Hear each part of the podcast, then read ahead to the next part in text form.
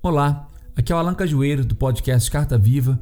Estamos no terceiro episódio da nossa série sobre o Salmo 1 e no episódio de hoje vamos falar sobre os benefícios do caminho de Deus. E eu vou ler o versículo 3 desse salmo. Pois será como árvore plantada junto a ribeiros de águas, a qual dá seu fruto na estação própria, cujas folhas não caem, e tudo quanto fizer prosperará. O primeiro ponto que vemos nesse salmo é a árvore plantada, ou seja, estabilidade.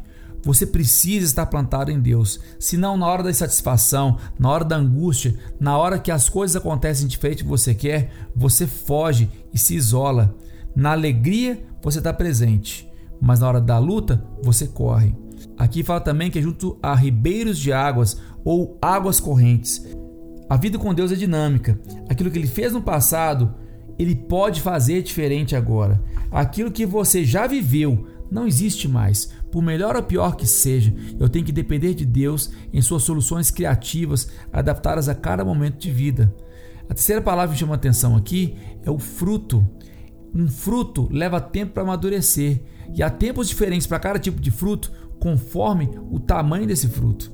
Não vamos impressionar a Deus ou ter credibilidade com as pessoas através de uma só boa ação. Nós precisamos de consistência, dar fruto de forma contínua e de forma persistente, de forma que à medida que as nossas atitudes consistentes demonstram os efeitos da meditação na palavra.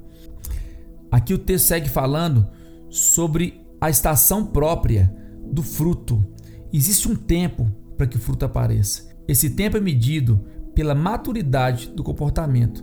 Não há atalhos com Deus. Davi foi ungido rei muitos anos antes de se tornar rei. A próxima palavra que fala aqui são as folhas que não caem. Temos que aprender a preservar nosso coração nas dificuldades, evitar o burnout. Deus não quer que você vá além do limite de sua capacidade. Então, aquele que confia em Deus, suas folhas não caem, ele tem boa saúde mental, porque a sua vida espiritual está regulada diante de Deus. E aqui fala: tudo o que fizer. Deus não abençoa intenções, ele abençoa ações. Tudo, desde o sim e o não de Deus, nos abençoam. Então vemos que a pessoa que anda conforme o conselho de Deus, ela não somente espera em Deus, mas ela é pessoa ativa, de forma que ela coloca todas, não somente suas decisões, mas as suas ações diante de Deus, para que então alcance o último passo, que é a prosperidade, que fala tudo quanto fizer prosperará. A palavra prosperidade tem vários significados na Bíblia que eu vou lançar num episódio a parte dessa série, mas eu queria dar um resuminho para você aqui. A prosperidade, em um nível mais raso, é a palavra shail, que significa bem, riqueza. Quando aprofunda mais um pouquinho, vem a paz, a tranquilidade, que é a palavra shalu. Quando aprofundo mais um pouquinho, vem a sabedoria, que é a palavra sekel.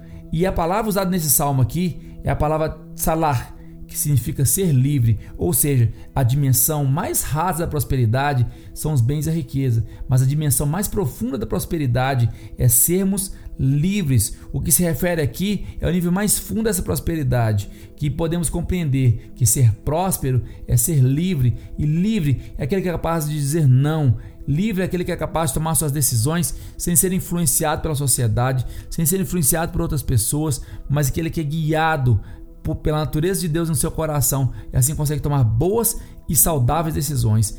Essa é a verdadeira prosperidade. Eu abençoo sua vida com essa palavra. Fique ligado no próximo episódio. Em nome de Jesus. Até lá.